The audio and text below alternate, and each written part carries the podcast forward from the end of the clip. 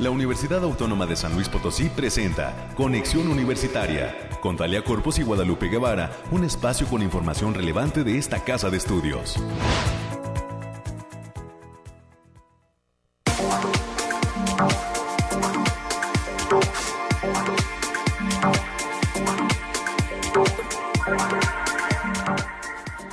Viernes, viernesito rico, calorcito, se deja sentir en esta capital potosina, esperemos que en el altiplano también. Nos saludamos con muchísimo gusto hoy, viernes 3 de marzo ya del 2023. Bienvenidas y bienvenidos a este espacio de conexión universitaria en este día importante para la comunidad estudiantil de la Universidad Autónoma de San Luis Potosí. Hoy será el proceso de votaciones para elegir consejeros estudiantiles. Esperemos que todos los jóvenes eh, que son estudiantes, alumnos vigentes y que están matriculados dentro de la Universidad Autónoma de San Luis Potosí participen de este proceso de elección para que pues vayan también conociendo cómo se da también la democracia dentro de la Universidad Autónoma de San Luis Potosí y cómo son este tipo de procesos para elegir a sus representantes. No se valen después que digan que pues eh, no participaron, más bien hay que ser de las personas que eh, pues eh, están ahí manifestando su sentir a través de este proceso. Ojalá que sea una jornada pues con mucho provecho hay que señalar que ya por ahí algunos compañeros de, eh, están desplegados del área de comunicación en las distintas facultades, en las distintas entidades. Ya sabemos que ha iniciado la votación eh, para las consejerías estudiantiles, al menos en la Facultad de Psicología, en la Facultad del Hábitat, en la Facultad de Ciencias, allá en el campus Pedregala, donde enviamos un gran saludo en varias entidades ya, en la Facultad de Derecho ha empezado ya este proceso, se instalaron muy temprano eh, las mesas para poder colocar todo dispuesto en materia de votación y estaremos en los próximos minutos también dándole cuenta. El asunto es que pues eh, hoy esperemos que sea una jornada muy provechosa para todos esos jóvenes y que gane el mejor en las distintas facultades. Hoy eh, tendremos los detalles del clima. Más adelante lo estaremos presentando, como ya es una costumbre, en el Bariclim. Tendremos un enlace con nuestra compañera eh, Talia Corpus. Ella nos dará todos los detalles precisamente de esta jornada y de lo que pasa en esta casa de estudios. Ah, estaremos platicando también con la doctora Mariana Navarro Tobar. Ella es coordinadora de la licenciatura en nutrición. Hablaremos del impacto social de los nutriólogos y las nutriólogas en eh, pues nuestra sociedad cuál es ese trabajo que realiza este profesional que se forma en la Universidad Autónoma de San Luis Potosí ahí en la Facultad de Enfermería y Nutrición y nos darán cuenta pues de cuál es el perfil que se requiere para ingresar a esta licenciatura. Estaremos también platicando con un estudiante de la licenciatura en edificación allá en la Facultad del Hábitat. Él es Alan Uciel Muñiz Argüello. Hoy nos ponemos un tanto eh, instalados en los temas deportivos porque él es un integrante de este equipo de handball que acaba de obtener el campeonato estatal en la eh, pues, eh, área de handball, en el deporte de handball en los Juegos CONADE 2023. Nos viene a platicar Alan Uciel Muñiz Argüello de cómo eh, pues eh, les fue en ese proceso de obtener el campeonato estatal y qué viene para todo el equipo de handball a quien enviamos un gran saludo a ese equipo universitario de eh, Águilas que pues resultaron campeones estatales y qué viene para todos ellos luego de obtener este triunfo en eh, los Juegos CONADE 2023. Y en los temas culturales estará con nosotros la licenciada Marta Márquez para cerrar este espacio. Tiene el Cineclub de la UASLP una presentación especial de un documental denominado Dioses de México. Es la ópera prima del director Helmut Dos Santos y estaremos platicando sobre esta presentación que se dará el próximo 7 de marzo dentro del Cineclub de la USLP. Ya nuestra compañera, la licenciada Marta Márquez, nos dará cuenta de cuándo, dónde, a qué hora poder venir a conocer y a ver este documental que el Cineclub traerá para todos, para toda la comunidad potosina, Dioses de México, y apoyar de esta manera el cine mexicano, la producción hecha por manos mexicanas, con creatividad mexicana y con todo ese talento que los mexicanos han estado demostrando en materia de cine. Luego de que también, pues sabemos, hay muchos mexicanos ya nominados en el primer plano en materia de la entrega de los Oscar, que también se acerca. Bueno, pues ahí está, es lo que vamos a tener a lo largo de este viernes. Viernesito rico, ya se acerca el fin de semana. Se nota aquí en la radio de la UASLP más relajado el ambiente, ya con ganas de que este viernes termine. Sin embargo, hay que pues recorrerlo en los minutos.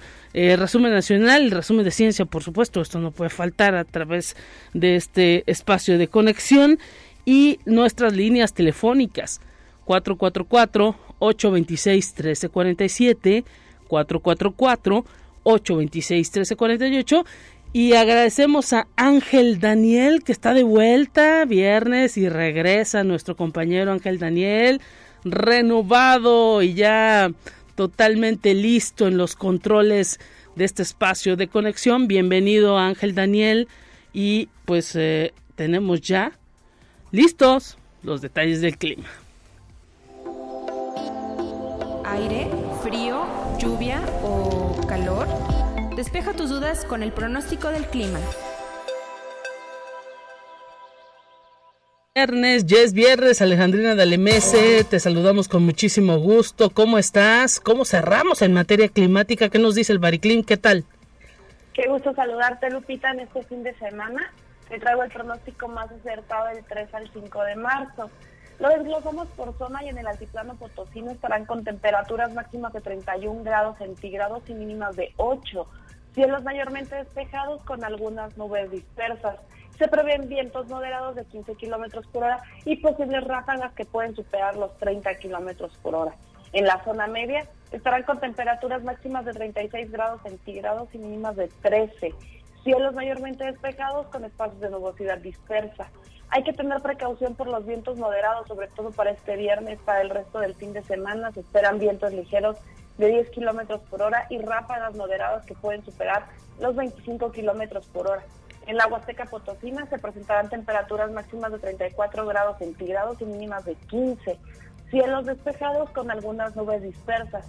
Igualmente hay que tener precaución por los vientos moderados, sobre todo para el viernes. El resto del fin de semana se esperan vientos ligeros de 10 kilómetros por hora y posibles ráfagas de 25 kilómetros por hora. También habrá un ligero potencial de precipitaciones aisladas para la madrugada del domingo, especialmente en zonas altas de la sierra. Y en la capital potosina se presentarán temperaturas máximas de 32 grados centígrados y mínimas de 10. Cielos mayormente despejados con algunas nubes dispersas. Hay que tener precaución por los vientos moderados, sobre todo el viernes. Y para el resto del fin de semana se presentan potenciales de velocidad que alcanzarán de 10 kilómetros por hora y ráfagas que pueden superar los 25 kilómetros por hora. Nuestras recomendaciones para este fin de semana, Lupita, hay que avisarles que hay que tener precaución por los vientos moderados a fuertes, sobre todo para el viernes en la mayor parte del territorio potosino. Además de que se presenta un factor de radiación ultravioleta a nivel extremo, por lo que se debe considerar no exponerse al sol más de 30 minutos consecutivos en horas de mayor insolación. Se recomienda el uso de bloqueador solar y mantenerse bien hidratado este fin de semana, Lupita. Hasta aquí el pronóstico. Perfectamente, entonces calorcito continúa este fin de semana y te agradecemos ese reporte Alejandrina, un abrazo, buen fin de semana para ti y para todo el equipo del Bariclim. Hasta el próximo lunes, Lupita. Ahí está el reporte. Recuerde también a los adultos mayores hay que darles agua constante para que estén bien hidratados. A los chiquitines también no exponerlos más de eh, media hora, más de 20, 25 minutos al sol.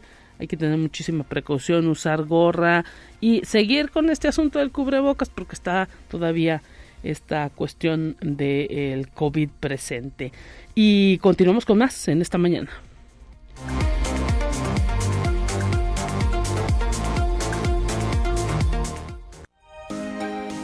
Escucha un resumen de Noticias Universitarias.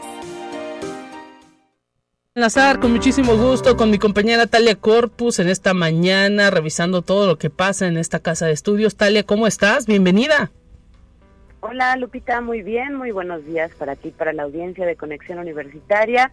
Pues en un momento especial para nuestra comunidad, específicamente para las y los estudiantes de esta casa de estudios, porque como eh, seguramente ya lo eh, dijimos y lo recordarán, el día de hoy se lleva a cabo la elección de las consejerías de alumnas y alumnos para el periodo 2023-2025. Desde muy temprano, poco antes de las 8 de la mañana, han comenzado los preparativos para este momento y de hecho ya se están registrando las votaciones en las que participa nuestra comunidad estudiantil. Recordar que este proceso aplica para 16 facultades de los municipios de San Luis Potosí Capital, Soledad, Ciudad Valles, una escuela preparatoria que es la de Matehuala y una unidad académica multidisciplinaria que es la de Río Verde.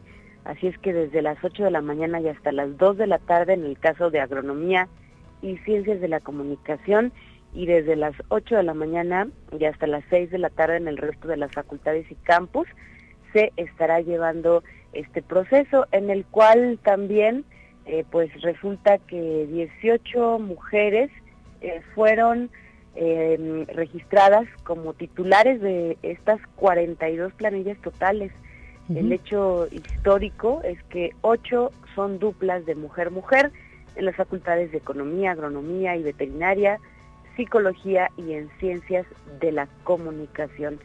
Este proceso de elección de los consejeros estudiantes inició el 27 de febrero con la publicación de la convocatoria es decir, el lunes pasado, continuó con el registro de planillas de cada una de las entidades académicas ante la Secretaría General de su facultad y finalmente hoy, viernes 3 de marzo, el alumnado va a acudir a las urnas instaladas en cada una de las entidades universitarias a emitir el voto por la planilla de su elección. Ante este proceso, el doctor Alejandro Javier Cermeño Guerra, rector de nuestra universidad, hizo un llamado a la madurez política de las y los participantes en el proceso, así como del estudiantado en general, exhortando a la población a privilegiar el derecho, respeto y el clima de tranquilidad. Recordar que quienes eh, participen y resulten electos van a ser integrantes del Honorable Consejo Directivo Universitario, periodo 2023-2025, que es el máximo órgano de gobierno eh, colegiado de nuestra Universidad Lupita. Es parte de lo que el día de hoy se está viviendo en las facultades y pues enhorabuena a las y los estudiantes que decidan eh, lanzarse y emitir su voto. El, requisito era presentar su credencial de estudiantes y de esta manera pues eh, tendremos esta participación de miles de personas en la capital, en Soledad, en San Luis, en, también en, Ciudad Valles, nos parece que es otra de las entidades, así como Río Verde y estaremos al tanto del desarrollo de este proceso. Ya el próximo lunes sabremos eh, quiénes integrarán al honorable consejo directivo, del cual por cierto, pues se van a renovar dos terceras partes y también más adelante vendrán las votaciones que corresponden para el caso de los consejeros maestros, parte de lo que hoy se está desarrollando en nuestra casa de estudios. ¿Cómo ves? Pues me parece excelente, Talia, y que se siga desarrollando también esto en total calma y tranquilidad como nos lo reportas. Eh, ese inicio, pues ahorita de eh, votación. Ojalá que haya una amplia participación. Es el momento en que los jóvenes, pues ahora sí que plasme su, plasmen su sentir, ¿no?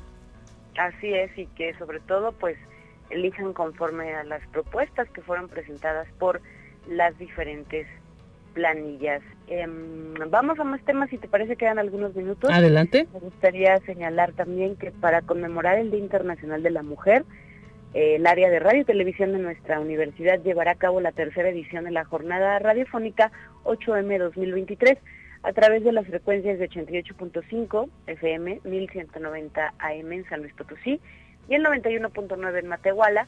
Las producciones que se van a transmitir serán Tejido Lunar, que será el lunes 6 de marzo, Brújulas del Arte y la Ciencia el martes 7, el miércoles 8 se emitirá Madres Buscadoras, el jueves 9 Paridad en todos lados y a partir del viernes 10 la radionovela titulada Las Confesiones, todo esto en un horario de 10 a 11 de la mañana.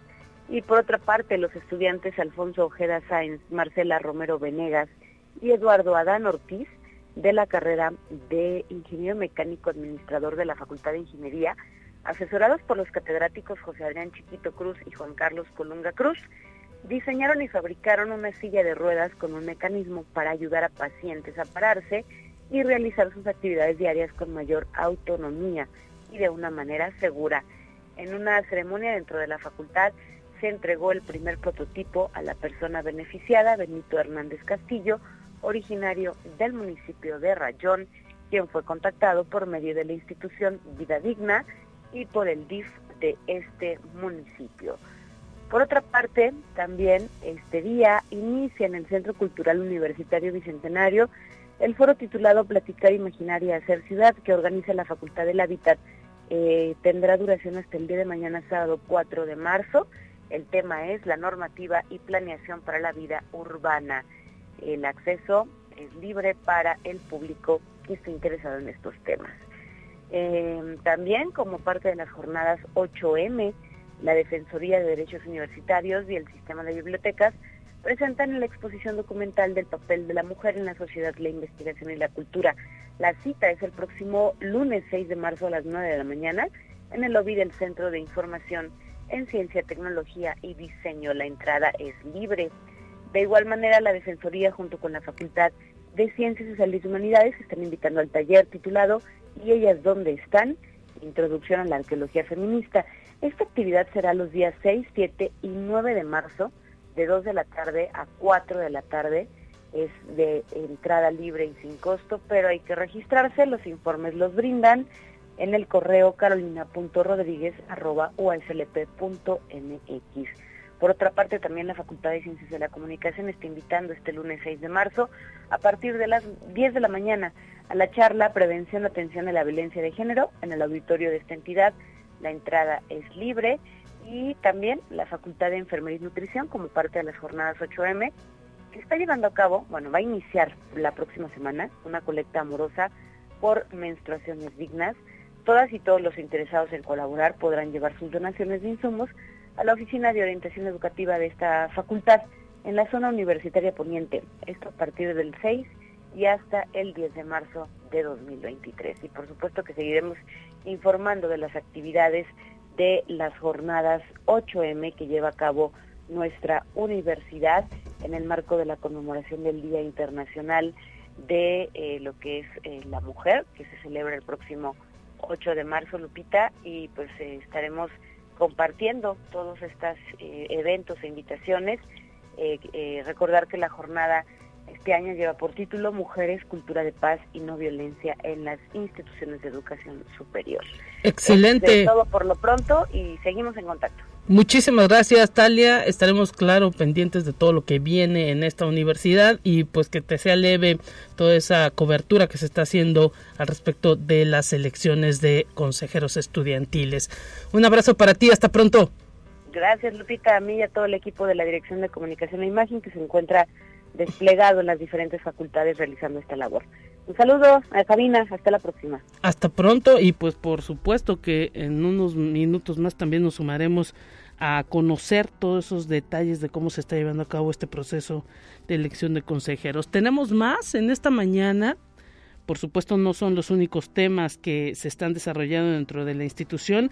Hay que decir que pues se encuentra abierto todo un proceso de preinscripción desde el pasado mes de enero en donde pues a través de este tiempo le hemos venido dando espacio a las distintas licenciaturas con que cuenta esta universidad para ir promoviendo todo ese desarrollo eh, pues que tienen todas esas características que cada una de las licenciaturas que se otorgan en esta facultad tienen. Hoy vamos a platicar en los espacios de entrevista respecto a toda esa oferta educativa. Continuamos con más. Te presentamos la entrevista del día. Recibimos en la línea telefónica también con muchísimo gusto a la doctora Mariana Navarro Tobar. Ella es coordinadora de la licenciatura en nutrición en la Facultad de Enfermería y Nutrición. Bienvenida, doctora. Gracias por estar con nosotros en esta mañana conectados. Bienvenida. Buenos días, Lupita. Muchas gracias por la invitación. Nosotros agradecidos de que pues hablemos del licenciado en nutrición, el impacto social que tiene esta eh, carrera eh, dentro de la población. Una de las licenciaturas pues que eh, cuando se dio a conocer dentro de esta universidad pues causó muchísima expectativa entre hombres y mujeres que se quieren dedicar a, este, a esta área de la nutrición y que ha venido también impactando a la sociedad a través de mayor información sobre lo que nosotros eh, consumimos y logrando también un posicionamiento en las instituciones pues de salud y pues quizá a lo mejor reeducándonos, no sé qué nos pueda decir usted en materia de alimentación a los mexicanos. Platíquenos. Eh, como comentas, el impacto que tiene eh, nuestra profesión es alto. Eh, sabemos que el sobrepeso y la obesidad en, México es algo este, preocupante. Siete de cada diez mexicanos adultos y adultas, pues tenemos un problema de, exceso de peso. Entonces, el poder generar en políticas, poder generar acciones que permita que estos índices reduzcan y esas complicaciones reduzcan, pues tiene un impacto en la persona y a nivel poblacional a generar menos eh, costo en la atención en salud. Entonces, el impacto que tenemos como profesionales es eh, muy alto. Exactamente, y pues ahora sí que eh, los chicos y chicas que quieran ingresar a pues esta carrera tienen que, pues ahora sí que entender todo lo que implica, ¿no? Toda la problemática que se vive no solo en México, desafortunadamente a nivel mundial cada vez es pues ahora sí que eh, mm, pues el más el sedentarismo. También esta pandemia no nos dejaba salir mucho en eh, eh, tiempos anteriores. El estrés la vida moderna dicen algunos pues es lo que provoca también pues todos estos cambios de hábito. Así es, eh, nuestro estilo de vida actual es bastante ajetreado y eso también permite pues que tengamos eh, menos posibilidad de tener hábitos saludables, ¿no? Lo, lo que comentabas, el que no tengamos a lo mejor espacios eh, para poder hacer actividad, física, que tengamos a disposición a diestra y siniestra alimentos que no son los más correctos, pues genera una merma en nuestro propio estilo de, de vida, ¿no? Entonces es un poco complejo el poder generar hábitos saludables dentro de este ambiente pero esa labor del nutriólogo está presente, ¿no? El hecho de, pues, incluso ser, ser un tanto motivadores, ¿no? De, de los pacientes. Así es, y, y, la verdad es que el impacto no es únicamente en generar, por ejemplo, planes de alimentación, que es donde la mayor parte de la población nos ubica, sino también tenemos incidencia en generar políticas públicas que permitan, pues, controlar toda esta parte ambiental y reducir como estos riesgos de, de exceso de, de calorías y aumento de actividad física, políticas alimentarias, en modificar alimentos para que puedan ser más sanos. También tenemos injerencia en ese mm, ámbito, en administrar servicios de alimentos que permitan esta eh, pues atención saludable e inocua de la población. El también este poder eh, atender en áreas hospitalarias, deportivas, eh, por ciclo de vida, etcétera. Entonces, el alcance de eh, licenciadas y licenciados en nutrición es bastante amplio. Así es, eh, entonces no hay que pues encasillar no la profesión en cuestiones solamente de eh, reducción de peso, sino pues que ahora sí que hay una dieta para incluso para cuestiones de adultos mayores, bebés, ¿no? ahí hay un impacto de el especialista en nutrición importante. Así es, desde la gesta eh, se generan eh, situaciones de, de, control que nos va a permitir pues tender por ejemplo a tener un metabolismo adecuado o bien pues tender a, a ganar peso a perderlo etcétera no entonces eh, que nos alimentemos bien desde el útero hasta que somos eh, pues adultos y adultas, pues permitirá que reduzcamos el riesgo a la población. Así es, esto pues ahora sí que se pretende realizar también desde las instituciones públicas en donde pues muchos nutriólogos están ahí formando parte eh, de políticas de pues autocuidado y de concientización, doctora. Así es, por ejemplo, la parte del etiquetado en México, el nuevo etiquetado, pues que ha generado una reducción incluso en el consumo de, alimentos chatarra y al menos pudiéramos pensar en que busco el producto con menos eh, sellos. Este tipo de acciones también son generadas por, por la profesión, entonces sí, el impacto es alto. Importante. Eh, ¿A dónde se acercan? y ustedes eh, tienen también actividades, no sé si, eh, pues, como de apertura hacia los jóvenes de bachillerato, hacia las jovencitas de bachillerato. me imagino que, pues, luego, pues, hasta es, debe ser de las carreras con mayor aceptación. No sé qué números tengan ustedes, ¿qué nos pueden decir? Sí, la verdad es que en ese aspecto la licenciatura de nutrición sigue siendo una carrera eh, solicitada. Em, pueden buscar información dentro de la página de la facultad, en la página oficial y a través de las redes sociales de la facultad. Ahí se va publicando generalmente pues información para aspirantes y también pueden consultar ahí la malla de estudios, el perfil de, egreso, eh, para que tengan como seguridad respecto a lo que van a estudiar.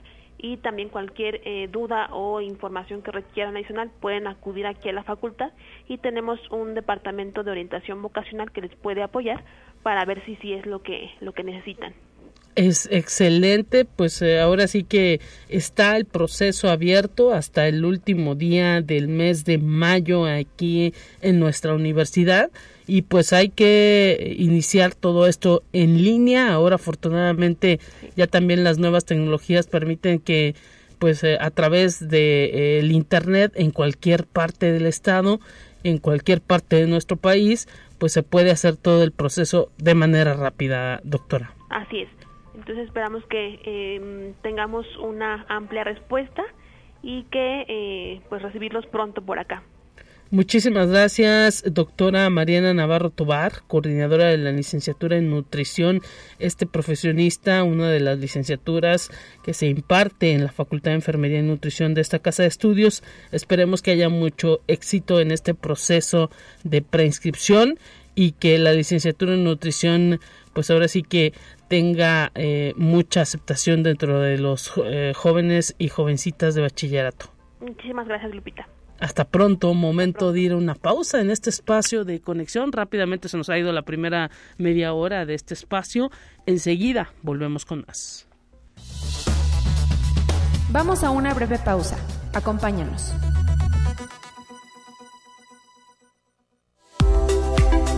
Conexión Universitaria ya regresa con más información. Te presentamos la entrevista del día.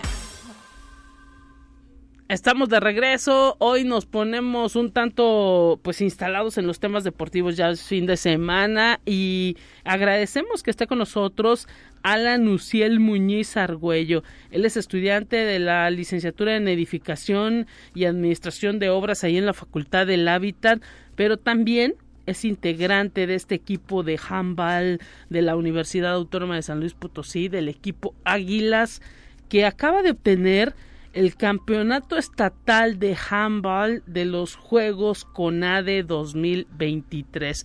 ¿Cómo estás, eh, Alan? Bienvenido y gracias por venir a la radio. Sí, gracias, bien, bien.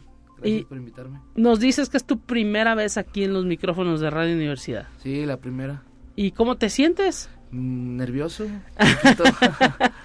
no, hombre, para nada. Nosotros agradecidos porque pues el handball, el juego de, digámoslo así, como de fútbol mano, le dicen aquí en México, porque ya sabes que, eh, pues ahora sí que son la mayoría de aficionados a los temas del fútbol y así se le conoce como fútbol mano, pero en el nombre correcto es handball. Pues eh, eh, ha sido ganador este equipo de la universidad, el equipo Águilas, de esta contienda estatal. ¿Cómo lograron eso? Platícanos. Pues, este, entrenando más que nada, o sea, como que todo el equipo fue muy constante en estar yendo a entrenar casi todos los días, dos horas, entonces, aparte de que la mitad del equipo ya tenemos experiencia de varios años de estar ganando igual campeonatos y ahora que entramos a la uni, pues ya representando a la uni. Mira nada más, ¿cuántos jugadores son los que integran un equipo para jugar este juego de handball? Son 12, pero son 7 en cancha. Siete un portero en cancha. y 6 jugadores de cancha. Mira, un portero y seis jugadores de, de, de cancha. ¿Y cuánto es eh, el número exacto del equipo aquí en, en Águilas? Somos 12. 12, o sea 12. que digamos que tienen ahí el, el dos equipos para cuerpear, ¿no? Sí, sí. Y pues ahora sí que cómo fue su participación en este torneo estatal, contra quiénes se enfrentaron. Eh, fue nada más un partido, fue una final, como quien dice, y fue contra el equipo de Valles. Ah, mira. Sí. Y por eso logran el campeonato eh, estatal. Sí, sí, sí, de hecho ya de varios años atrás se viene haciendo igual nada más un partido como una final contra el mismo equipo de Valles. Y esto es porque el, el deporte no está desarrollado en todas las instituciones educativas o qué es lo que pasa. Sí, lo que pasa es que no es muy conocido o hay gente que lo practica pero muy por por hobby o algo así. O sea, solo se meten a lo mejor en la secundaria o algo así y ya lo dejan pasar. ¿En qué tipo de cancha juegan? Platícanos. Es 40 por 20 y es de cemento pulido. Es- o sea, puedes jugar en una cancha de básquetbol.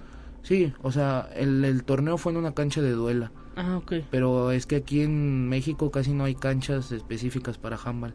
Eh, este, este, este deporte incluso es olímpico, lo hemos visto en, en, en, en la televisión, en los Juegos Olímpicos, y hay países que tienen ligas, ¿no? Sí, de hecho aquí hay una liga no profesional, pero se puede decir que es lo más profesional que hay. En México. En México. ¿Y, y tienes idea cómo se llama la liga? Regiomontana. Ah, mira. Y pues me imagino que ahí es donde sale también la selección ya a nivel nacional.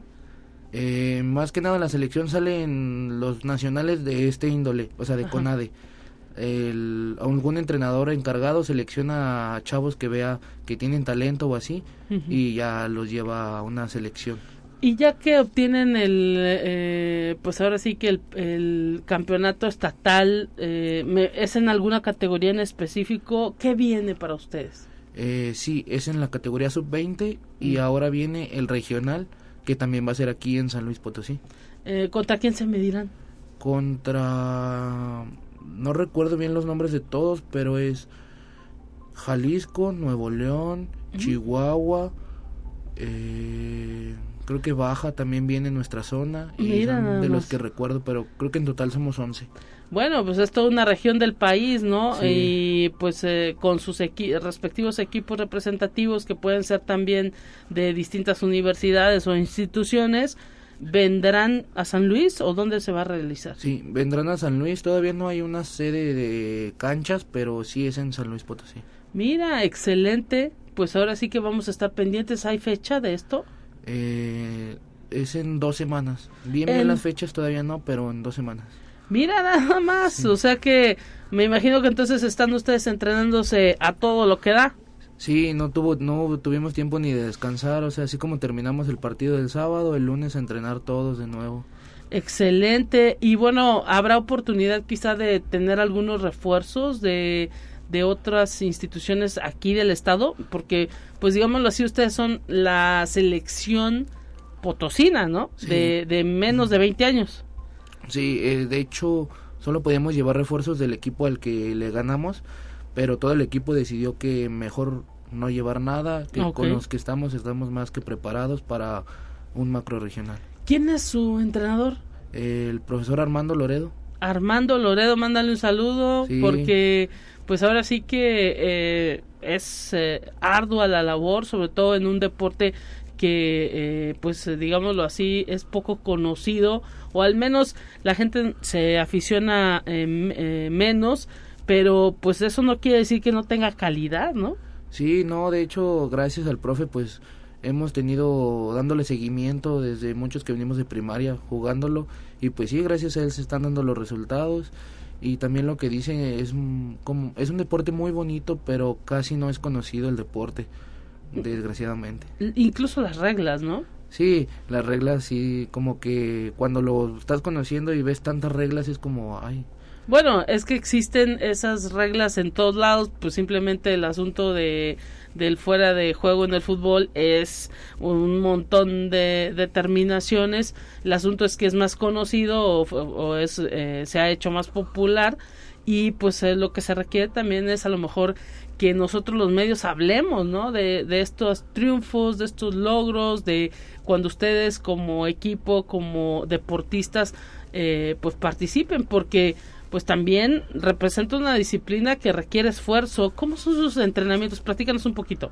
Eh, pues nuestros entrenamientos son como físicos y tácticos, porque la mitad del entrenamiento es como un calentamiento y luego unas partes de ejercicios físicos que son aplicados como a cada posición del jugador, pero son más físicos y después de eso vemos el sistema de las jugadas, cómo se va a mover cada uno de, de los atacantes y al igual que cada uno de los defensas más o menos son como conformamos los entrenamientos. Y hay que hacer pesas, hay que correr. ¿Cuánto dura un partido? Un partido dura 40 minutos. Un partido de handball dura 40 minutos y tiene eh, dos, dos, tiempos o, o, es todo completo los 40 minutos. No, son dos tiempos. ¿De cuánto cada uno? De 20 de 20 cada uno y el medio tiempo pues ahora sí que... como de 5 minutos más o menos. Excelente. ¿Y cuántos cambios se permiten? Son los cambios que sean, es como un fútbol rápido, de que puedes salir y volver a entrar y estar saliendo, entonces también nos refresca mucho a los jugadores es poder salir y entrar, o sea, tener nuestros cinco minutos de descanso y volver a entrar más frescos, con más cabeza y todo eso. ¿Es muy físico o platícanos cómo es? Sí, es un deporte muy físico, tanto en el aspecto de fuerza como de velocidad, porque más o menos un ataque dura como entre 30 segundos y un minuto. De cada muy rápido. Sí, entonces es un deporte en el que tienes que estar jugando muy rápido, también hay muchos golpes, es muy de contacto físico. ¿Hay muchos goles o cómo se le llama la anotación? Sí, se llaman goles y sí, a comparación de un fútbol que puedes ver 2-1 o algo así, aquí normal los marcadores son de arriba de 20 goles más o menos. Pues estamos platicando con Alan Uciel Muñiz Argüello, él es estudiante de la universidad, de la Facultad del Hábitat, integrante de este equipo de handball de, que obtuvo el campeonato estatal en los Juegos CONADE 2023. Nos dices que ya en eh, prácticamente dos semanas vendrá un regional. Esperemos que haya mucha suerte para todos y pues que también eh, los padres de familia apoyen, ¿no? Eh, ahora sí que eh, representan los papás de cada uno de ustedes, pues también un soporte, ¿no? ¿No qué nos puedes decir? Sí, pues de hecho, o sea, nuestros papás de la mayoría nos vienen apoyando desde que estamos en primaria, desde que tenemos 10 ah, años, nos vienen apoyando y la verdad que sin ellos no se hubieran hecho muchas cosas, no hubiéramos tenido tanta experiencia y de hecho creo que son los primeros que se ponen a difundir nuestras noticias de cada que ganamos, cada que logramos algo, son los primeros en estar ahí difundiendo todo. Pues ojalá que les vaya muy bien, que sigan los éxitos. Ya tenemos por ahí también a... ¿Quién está allá afuera de cabina? Es mi entrenador. Ah, excelente. No, pues eh, ahora sí que eh, le pediremos que pasara unos minutitos para que nos... Eh, platique pues cómo es este proceso también de, de entrenar a todo un equipo campeón Bienvenido, muchísimas gracias por eh, darse una vuelta aquí a la radio universitaria. ¿Cómo está? Muchas gracias, pues muy emocionado. Ya llevamos este dos años consecutivos trabajando a este equipo que viene a ser campeón de categoría este juvenil y ahora que en su primera experiencia como categoría sub 21 pues logra este campeonato. Y pues ahora sí que eh, me imagino que muy orgulloso, ¿no? Porque pues está difundiendo el deporte, la intención de la universidad pues es eh, que eh, no solamente los jóvenes practiquen ese deporte de alto rendimiento, sino que tengan esa cultura física y es lo que pues dejan los distintas disciplinas deportivas, ¿no? El hecho de que pues se meten a una pues eh, eh, eh, a un entrenamiento constante y pues les va dejando en ellos toda una eh, rutina diaria. Eh, incluso hasta la combinación de lo que es el estudio con el deporte, pues les permite no tener ahí toda una rutina que pues los va formando y los va ahora sí que eh, guiando en, en su vida, porque a lo mejor no se van a dedicar a ser eh, profesionales en el deporte, pero sí los va a ir forjando, ¿no? E, eso también es parte de lo que es la formación universitaria. Claro, mira, este hay una frase muy común entre los deportistas que mente mente sana, cuerpo sano. Claro. Tú acabas de comentar algo muy importante, la formación integral de el alumno Sabemos que a través del deporte, la actividad física, generamos valores que pues ellos los van desarrollando día a día en su escuela, en su familia y el poder contribuir en esta formación integral en ya prácticamente su trayecto profesional pues es un orgullo porque pues uno marca una etapa pues muy bonita en ellos a través de a través del deporte. Excelente pues eh, ahora sí que eh, eh, nos dicen que ya van a tener un pues eh, ahora sí campeonato regional en las próximas fechas. Es correcto, estamos este ya a casi nada de afrontar este compromiso, es aquí en casa en San Luis Potosí.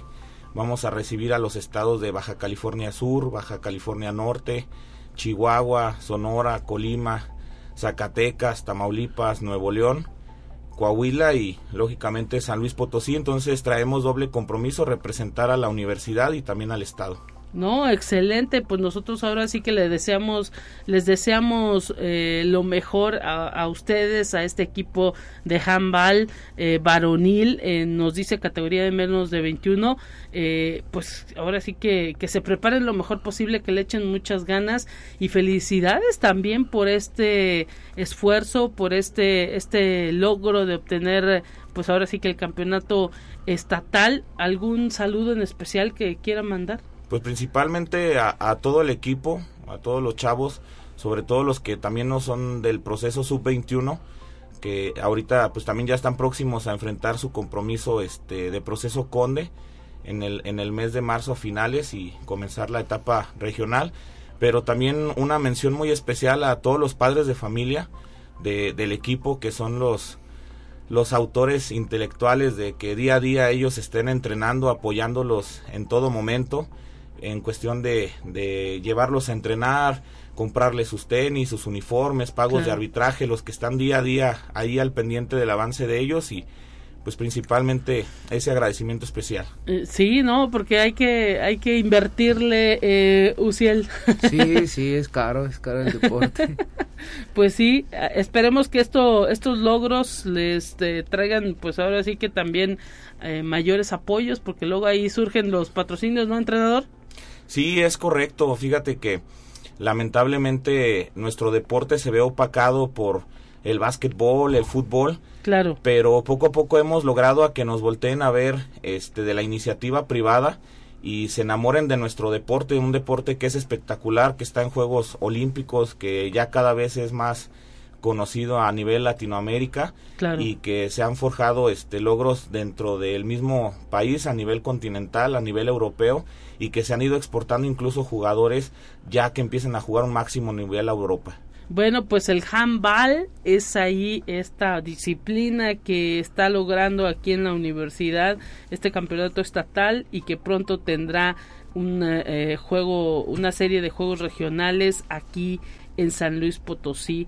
Esperemos y estaremos pendientes también, eh, pues ahora sí que de la cuenta oficial de Águilas, porque ahí se va a reportar todo todo este proceso, entrenador. Es correcto, incluso este en próximos días se va a realizar el sorteo para ver en qué grupo, qué rivales son los que nos van a tocar y principalmente eh, se estará dando a conocer en la página de Águilas, también en la del Instituto del Deporte, que pues ellos son este quien van a estar este colocando la información de manera oficial para poderla estar difundiendo.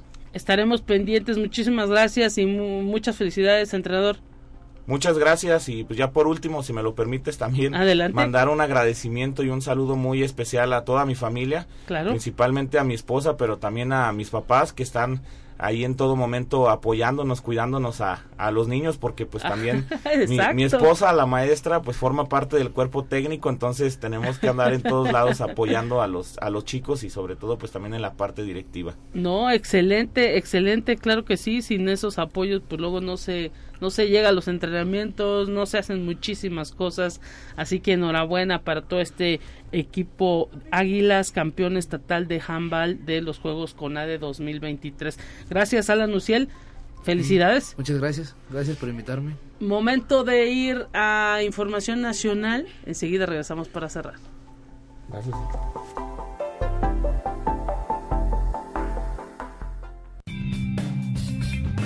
Entérate qué sucede en otras instituciones de educación superior de México. Con la presencia de estudiantes, egresados, personal y autoridades de la Universidad de Guadalajara, se festejaron los 30 años del dictamen de creación del Sistema de Educación Media Superior que comprende la Preparatoria 12 de la UDG. En una ceremonia realizada en el Auditorio Lázaro Cárdenas, el rector general, doctor Ricardo Villanueva Lomeli, destacó que en la entidad se han reparado 3.665 metros cuadrados, incluyendo algunas aulas para que el sistema cuente con instalaciones dignas. Conexión Universitaria.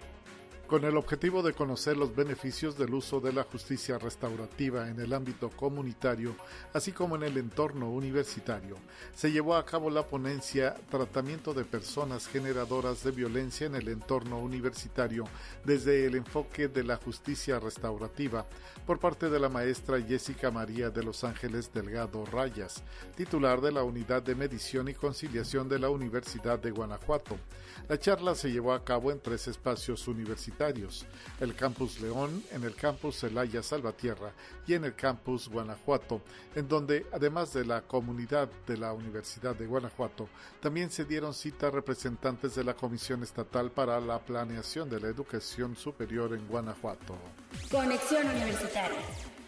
Son múltiples los retos que enfrenta la educación en México, desde favorecer que los estudiantes tengan una beca económica, acceso a Internet y tecnologías, hasta fortalecer a las instituciones de educación superior para que éstas se vinculen más con la resolución de problemas nacionales.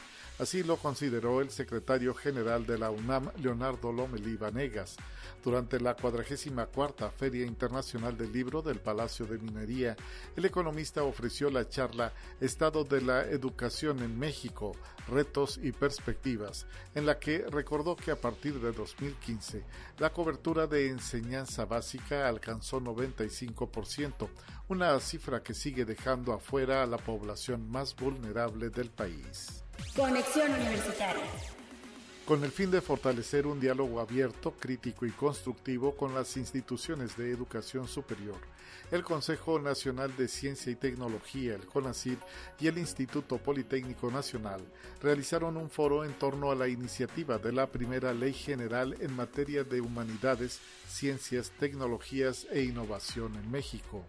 Este primer foro, que abre un proceso de diálogo entre el CONACYT y las IES, promueve que las comunidades reconozcan las motivaciones, alcances y beneficios de esta iniciativa, de esta ley general en materia de humanidades, ciencias, tecnologías e innovación, para acompañar con plena convicción y amplios conocimientos el transcurso legislativo hasta su aprobación, haciendo suyo el logro de hacer valer el derecho a la ciencia.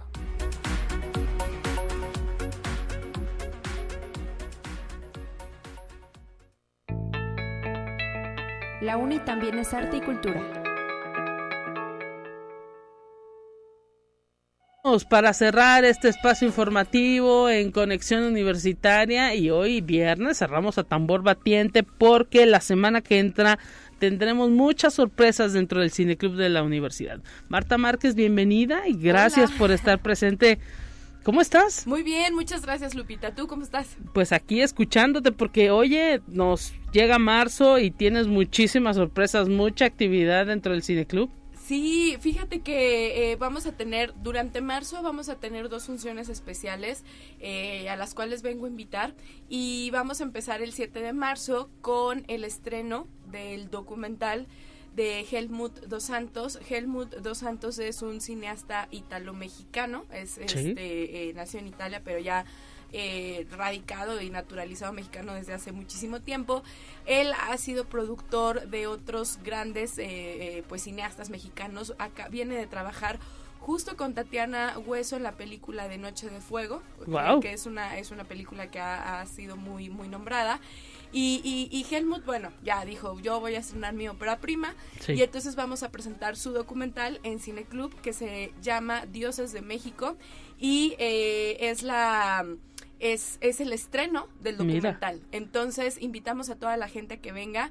La verdad es que es un trabajo eh, muy creo que es un trabajo muy dedicado y muy detallado el que hace Helmut porque se dedicó a recorrer los distintos pueblos de México. te estoy hablando que creo que recorrió aproximadamente entre 25 y 30 pueblos para documentar justo lo que vamos a ver en, en, pantalla. Y, y, el tema va de cómo eh, los pueblos indígenas y, eh, resisten o tratan de resistir a la modernización que parece como este monstruo voraz, ¿no? que, va como comiéndose todo y, dejando todo llano, ¿no? Todo yermo. Entonces, pues él hace como una metáfora interesante de cómo con esta, en, con, cómo estos pueblos indígenas con estas creencias que de repente también, eh, pues les, les son como, como arrebatadas. Sí, claro como ahí eh, medio como ah sí ajá no o sea como, oh, eh, eh, olvidados olvidados ajá Helmut hace como esta como esta metáfora no en, pantalla de cómo estos pueblos indígenas estas resistencias a través pues de las creencias de la fe en, en, estos dioses no que, que, todos conocemos de distintas de distintos distintas culturas prehispánicas que siguen como sonando en, en nuestros días cómo este pareciera Dios de la modernización y Dios del capitalismo y Dios de, eh, ¿sabes? De, de, la vida urbana, de la vida urbana, económica, etcétera, pues, pues los va comiendo. Entonces es como, es como una, una lucha interesante la que se presenta eh, como resistencia a través de, de, de, la pantalla y es un trabajo documental muy, muy detallado, te digo, porque visitó 25 pueblos aproximadamente. ¡Wow! Para poder hacerlo.